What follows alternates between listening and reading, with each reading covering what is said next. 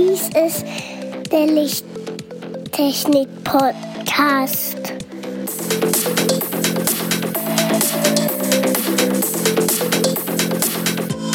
Das Beste nicht für deinen Bedarf.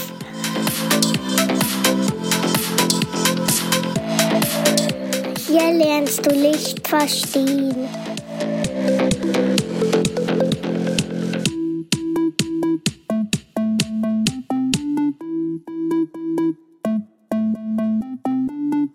Willkommen zum Lichttechnik-Podcast Folge 55.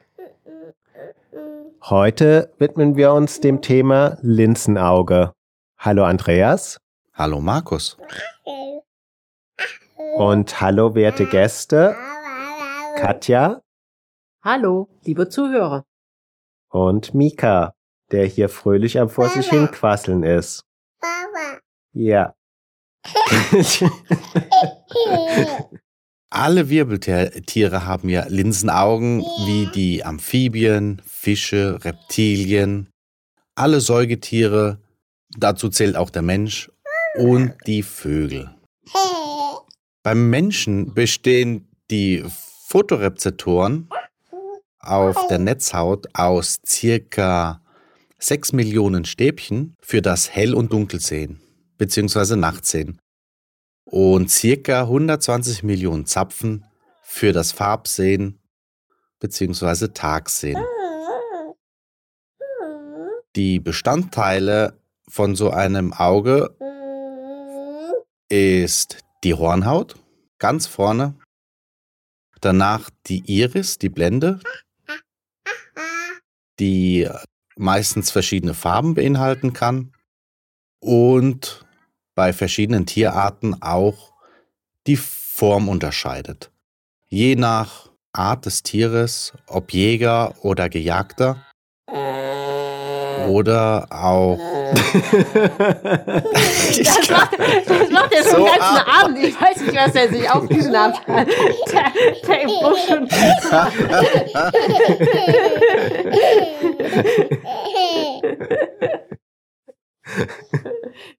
und die Formen bei der Iris von schlitzförmig bis rund, wie zum Beispiel bei Hunden, und haben auch bei diesen Augen Monofokallinsen. Was sind denn Monofokallinsen, Markus? Monofokallinsen sind Linsen, die nur einen Fokus haben. Genau. Die haben nur einen Brennpunkt. Übrigens, noch so eine kleine Nebenbemerkung zur Hornhaut. Zumindest beim Menschen ist die Hornhaut das am stärksten brechende Element im Auge. Sprich das, was mit am meisten dazu beiträgt, dass das Bild auch scharf ist, was wir sehen. Und die am häufigsten durchgeführte Transplantation. Jo. Aber wer rutscht denn mit dem Auge immer auf dem Boden rum, damit man das transplantieren müsste? Zum Thema Erkrankungen, die das erforderlich machen, würde ich sagen, gehen wir in einen anderen, in einer anderen Podcast-Folge ein. Das kann jetzt nicht wahr sein. Du hast, ich, ich, ich habe eine Frage gestellt und jetzt muss ich wirklich auf eine der folgenden Folgen irgendwann mal warten. Okay, super. Ich glaube, das Also, findet ich kann dein dir Kleiner sagen, auch Mika- sehr witzig. Der findet das sehr lustig. Der findet Mhm. gerade alles lustig, ja. Der ist sehr gut gelaunt noch.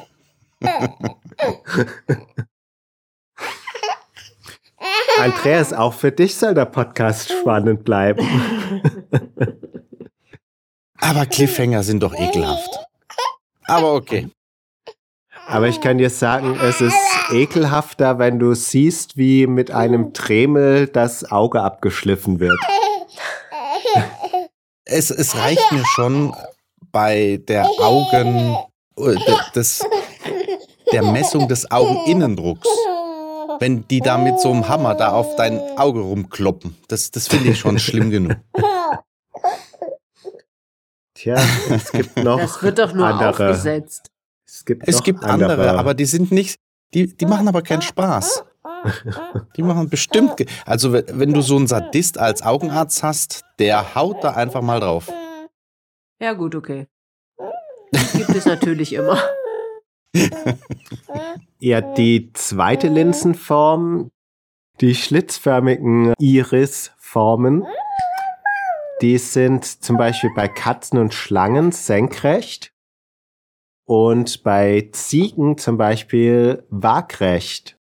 Und diese Augen haben Multifokallinsen. Genau, das ist eine Sonderform, die sich auch bei den Linsenimplantaten übrigens findet. Was ist eine Multifokallinse? Da habe ich mehrere Fokuspunkte und das Besondere an dieser Linse ist, die erkenne ich eigentlich recht gut, weil die hat verschiedene Ringe und jeder Ring steht für einen, einen Fokuspunkt. Das heißt also, das Multifokallinsenauge hat auch verschiedene Durchmesser und hat, wenn man von vorne drauf schaut, verschiedene Ringe. Und das in Kombination mit der schlitzförmigen Irisöffnung hat dann nämlich den Vorteil, wenn es dunkel ist, habe ich keinen Kreis, dann hätte ich ja nur einen Fokuspunkt bedient, sondern ich habe einen schmalen Schlitz. Und damit sehe ich mehrere Ringe. Da ist die Blende offen, da ist es rund. Es ist nur bei hell, ist es schlitzförmig. Nur wenn die Ja. Iris zu ist. Richtig. Wenn die Iris, genau, und wenn die Iris zu ist, dann habe ich aber trotzdem mehrere Entfernungspunkte, die Licht abbekommen und damit ein Bild entstehen kann. Also auch bei Dunkelheit und bei wenig Licht kann die Katze dann eben gut sehen. Die verschiedenen Fokuspunkte sind in der Regel auch mit verschiedenen Farbwahrnehmungen kombiniert. Das heißt, ein bestimmter Wellenlängenbereich wird an einer bestimmten Stelle fokussiert. Okay. Plus die Katze hat noch etwas Besonderes, die hat noch wie eine Silberschicht auf der Netzhaut. Genau. Nicht nur die Katzen, sondern sehr viele nackt, nackt nachtaktive Tiere. Um nicht zu sagen, alle nachtaktiven Tiere haben das Tapetum lucidium, Genau. diese Ist sozusagen ja genannte reflektierende Schicht. Das sind zum Beispiel Katzen, Hunde, Pferde, Rinderaugen oder alle nachtaktiven Tiere. Eulen, Die haben uns alle etwas voraus. Adler. Und das sieht man meistens auch, wenn, wenn die in der Nacht dir entgegenkommen, sieht man ihre schön leuchtenden Augen sehr oft, wenn das Licht von hinten kommt. Oder du sie einfach mal fotografierst. Bei uns Menschen wird dann einfach nur die Netzhaut reflektiert, die dann rötlich erscheint. Und bei diesen nachtaktiven Tieren ist es dann eher so grünlich-silbern. Genau. Bei Hunden ist das interessanterweise nicht zwangsweise bei allen Rassen gegeben. Da gibt es Unterschiede bei den Rassen und es haben nicht alle Rassen diese reflektierende Schicht. Zum Beispiel ein Husky hat diese reflektierende Schicht nicht. Beziehungsweise ist sie kaum ausgeprägt. Wahrscheinlich auch, weil Huskies eher so die Wintertiere sind und sehr viel weiß und evolutionstechnisch ist es sowieso immer sehr hell. Und das ist wahrscheinlich viel zu störend für die Augen gewesen, dass alles zu hell wurde für diese Hunde. Ja, Ist jetzt eine Vermutung von mir.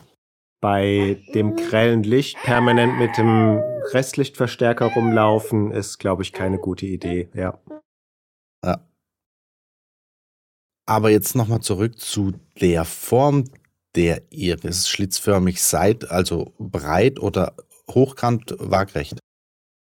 Was für Vorteile hat jetzt so eine waagrechte Form für die Fluchttiere? Meistens haben ja Fluchttiere diese Form, wie Ziegen, Schafe und so weiter. Ich gehe mal davon aus, dass es ähm, Bewegungswahrnehmung ist. Ich hätte Ja, jetzt der- auch gedacht, der dass sie ein Fokus größeres Seefeld haben, rechts, links. Dann. Das Seefeld rechts, links ist dann schärfer gestellt und können genau ausmachen, von wo die Gefahr dann herkommt und können schnell darauf reagieren. Und bei den vertikalen Formen können die Tiere genau abschätzen, wie weit das Opfer entfernt ist oder die Beute und können das viel genauer anvisieren, um Geschwindigkeit und die Position vom Tier ausfindig zu machen. Cool. Schon interessant. Einfach der Unterschied zwischen Beutetier und Gejagtem. Genau. Jäger und Gejagtem. So rum. Irgendwo muss ja die Evolution ja sich Gedanken gemacht haben, um ausgeglichen zu sein. Genau. Es, es kann ja nicht jeder Jäger sein oder jeder nur Opfer. Oh, äh, Opfer ist auch ein blödes Wort. Beute. So, ich glaube aber, Und- wir sollten zurückgehen zu den weiteren Bestandteilen. Da sind wir nämlich vorhin, glaube ich, abgebogen, oder? Da wäre das nächste die Linse. Genau, hinter der Iris ist die Linse, korrekt. Und die ist beim Linsenauge bei allen Säugetieren fast identisch und gibt kaum Unterschiede. Und es ist keine sphärische Linse. Und auch in der gesamten Tierwelt, wie bei Menschen, haben Tiere genau die gleichen Probleme wie die Menschen auch. Sie können grauen Star bekommen, sie können schlecht sehen, unscharf sehen. Aber ich habe noch nicht wirklich viele Tiere mit Brillen rumrennen sehen. Bisher habe ich da auch noch nicht allzu viele gesehen. Nein, aber wenn ich zumindest mal von mir persönlich ausgehe, dann erkennt ja auch der Mensch eigentlich erst den Unterschied, wenn er eine Brille aufgesetzt kriegt. Und ein Tier kennt dann halt den Unterschied nicht. Mein Hund hat jetzt langsam sehr stark den grauen Star und sieht eigentlich nicht mehr sehr viel. Er merkt schon, dass er ab und zu mal gegen den Zaun läuft, ohne ihn vorher erkannt zu haben. ja, und in der freien Wildbahn hätte er damit keine große Überlebenschance mehr. Deswegen we- wird im, in der freien Wildbahn auch ein Hund nicht sehr alt, wenn er schlecht sieht. Der nächste Teil des Auges wäre der Glaskörper. Das müsste die Füllung hinter der Linse sein. Das ist die Füllung hinter der Linse. Natürlich, wenn du das sagst. Ja. Vielleicht, vielleicht, vielleicht täusche ich mich die- mit meinem Schulwissen von vor Nein. gefühlt 30 Jahren. Nein. Nein, das sind keine 30 Jahre her, das sind nur 20 Jahre her. Schulwissen macht man Auge nicht irgendwo in der vierten Klasse? Dritten? Das Genau. mag ja sein, aber du hast es vor ungefähr 22 Jahren in den Optikvorlesungen gelernt. Aber du musst den Unterschied auch erkennen. Was ich schon mal gehört habe, will ich nicht unbedingt nochmal hören. Und schalte dann direkt in der Vorlesung ab.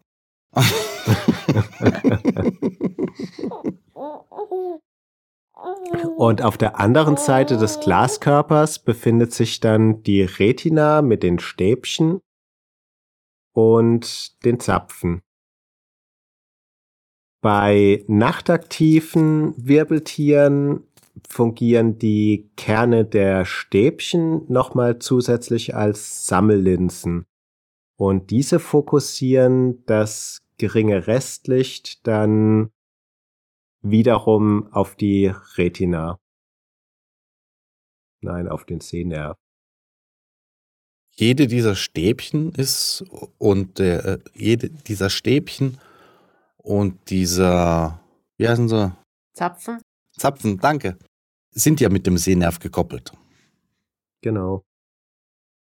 Womit wir dann auch gleich beim nächsten Punkt wären, dem Sehnerv. Und das gesamte Auge ist umgeben von der Sklera oder der Lederhaut. Das ist quasi die Hülle des Auges. Wobei beim Sehnerv, zumindest beim menschlichen Auge, noch interessant ist, dass der Mensch, da wo der Sehnerv eintritt, nichts sehen kann. Da hat er keine Stäbchen und Zapfen.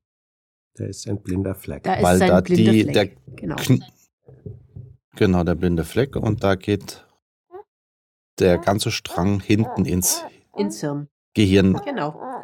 Und Genau. was ist der gelbe Fleck? Der gelbe Fleck Das ist, ist der Punkt. Makula, der Ort des schärfsten Sehens. Da, wo ich besonders viele habe. Sehzellen.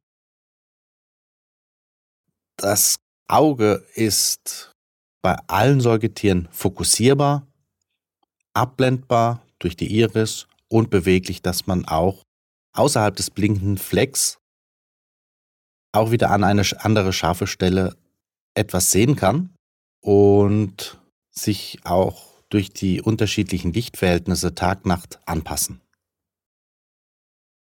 Tagaktive Linsenaugenbesitzer haben zwischen 10% und 95% der Photorezeptoren in Form der Zapfen. Die Farbnehmung erfolgt durch unterschiedliche spektrale Empfindlichkeiten der Zapfen und ihre nachfolgenden Opsine. Hierbei gibt es kurzwellig empfindliche Zapfen und S-Zapfen mit S-Opsinen. Und das S besteht im, wird aus dem Englischen hergeleitet für Shortwave Sensitive und sind empfindlich für das blaue Licht. Bei vielen Tieren, besonders solcher, die wenig Sonnenlicht ausgesetzt sind, sind diese S-Photorezeptoren auch UV-empfindlich. Darunter fallen zum Beispiel Tiere wie der Degu, die Fledermaus, der Maulwurf, die Maus, das Meerschwein und viele Vögel und weitere Tierarten. Der nächste Typ wären die langwellig empfindlichen L-Zapfen mit L-Opsinen. Diese sind für grün bis rotes Licht empfindlich. Wie zum Tiere wie zum Beispiel Hunde, Katzen, Kühe, Mäuse, Pferde haben diese nur eingeschränkte Farbsicht, also sie sind in gewisser Weise rot-grün farbenblind. Bei Katzen und Hunden, Pferde und Rinderaugen und vielen nachtaktiven, Tieren befindet sich hinter der Retina, wie vorher schon angesprochen, noch diese reflektierende Schicht, das Tapetum lucidium, welches durch die Reflexion die Lichtwahrnehmung der einfallenden Strahlen verstärkt. Also es ist eine Art Restlichtverstärker, dass das Licht zweimal auf die jeweilige Netzhautstelle fällt. Durch eine Mutation oder Weiterentwicklung der L-Zapfen und L-Opsine sind die rotempfindlichen Photorezeptoren entstanden. Wenige Linsenaugenträger wie Wale und Seehunde sind völlig farbenblind. Deren Augen besitzen ausschließlich diese L-Zapfen mit den L-Opsinen. Das heißt, sie sehen dann nur wie ein Infrarotbild schwarz-weiß. Ja, mehr oder weniger ein Schwarz-Weiß-Bild, genau. Was auch interessant ist, sind die Augengrößen. Und zwar das menschliche Auge ist 24 Millimeter im Durchmesser. Das erinnert mich auch an sehr viele Objektive im Kamerabereich. Und die 24 Millimeter Objektive sind dem Auge auch angepasst. Daher kommt auch die Zahl. Dann eine Nummer größer wäre zum Beispiel von einem afrikanischen Elefanten. Das Auge hat 34 Millimeter. Sieht im Verhältnis jetzt zu dieser Größe, wenn man sich so einen Elefant mal vorstellt, ist es ja nicht sehr viel größer als bei so einem Mensch, aber der Elefant ist ja gefühlt viermal so groß oder fünfmal und viel schwerer. Und da sehen die Augen doch schon sehr klein aus bei so einem riesigen Tier. Genau. Und wenn man jetzt dann eine Nummer größer oder ein paar Nummern größer geht, zum Beispiel der Blauwal, was hat der für einen Augendurchmesser? Äh, der ist schon ein bisschen größer. Mit 10 Zentimetern?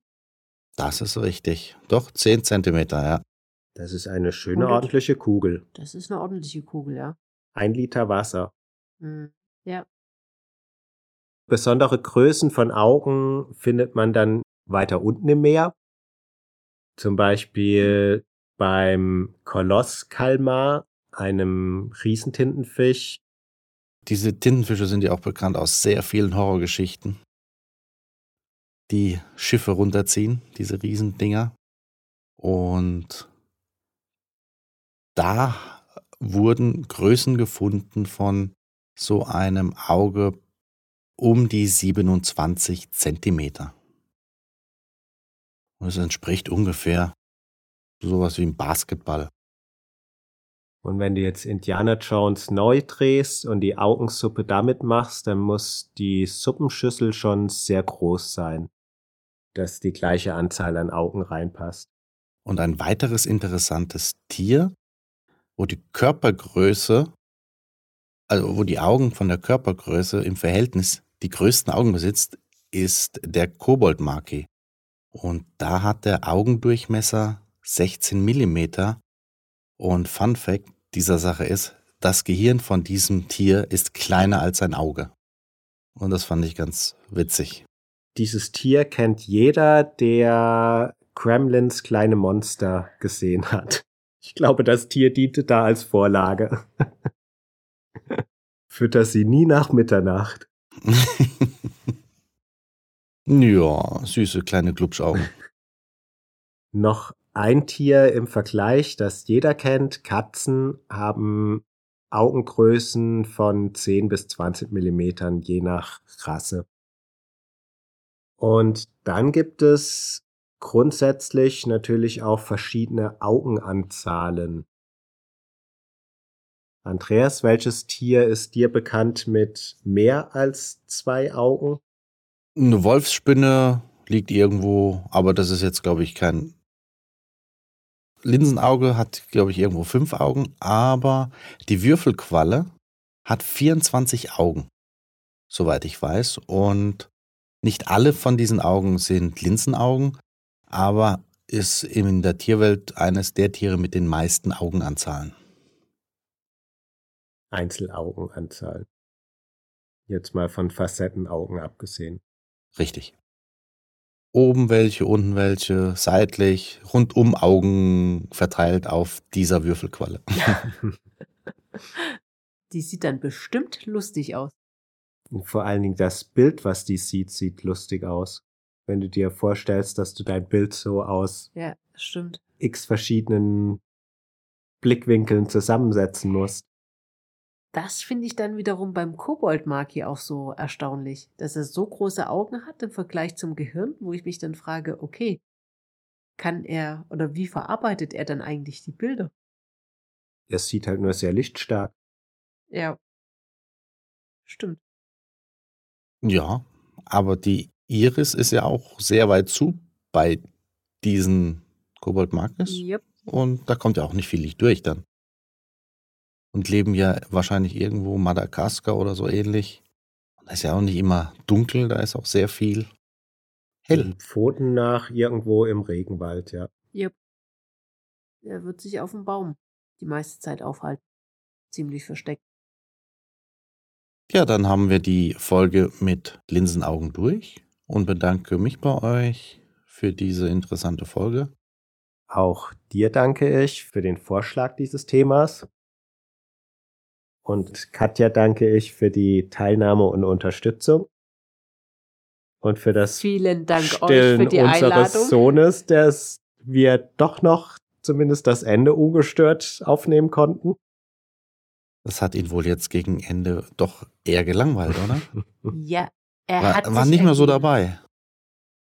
Wir, wir nuckeln uns gerade erfolgreich in den Schlaf. Aber die zwei Augen sind zumindest schon mal zugefallen für den Moment.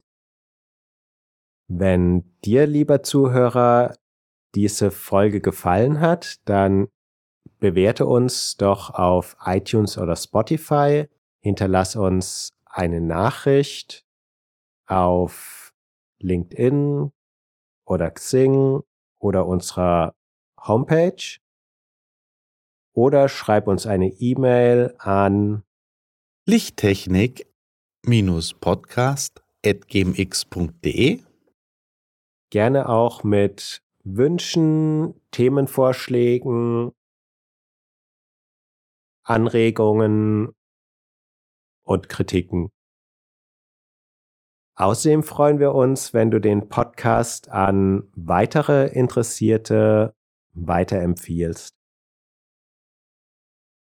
Und bis zum nächsten Mal immer schön fröhlich bleiben. Tschüss. Tschüss. Tschüss. Tschüss.